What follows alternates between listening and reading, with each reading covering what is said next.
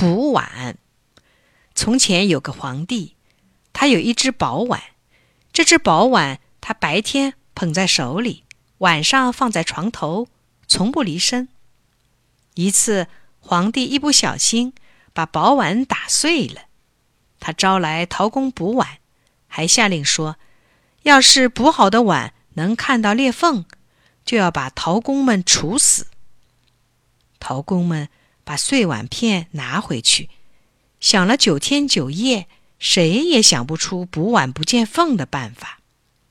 有一个陶工说：“去找张爷爷吧，他的手艺是天下最好的了，也许能有点办法。”大伙儿精神一振，齐声说：“对呀，找张爷爷去。”他们骑上快马。到深山里找手艺最好的张爷爷。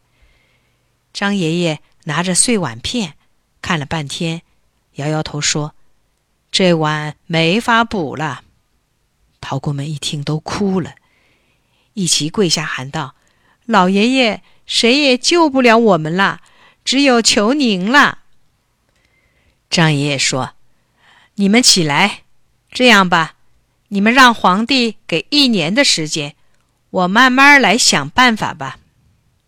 皇帝答应给一年的时间。从此，张爷爷整天躲在深山的工厂上，谁也看不到他。一年时间到了，还不见补好的宝碗送上来。皇帝命令武士们把陶工们绑到刑场上，准备处死。就在这时候，张爷爷赶来了。在这一年的时间里，他变得老多了。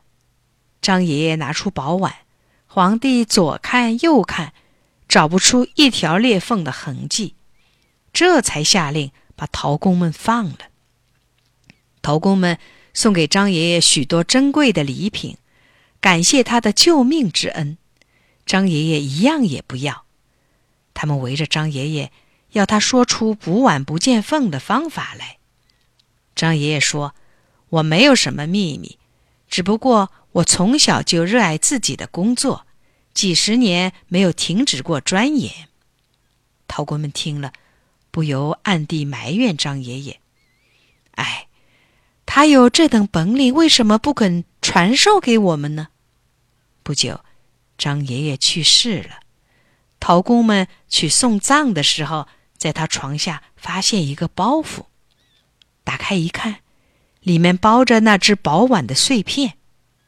大家这才明白，张爷爷没有补碗不见缝的特别本领。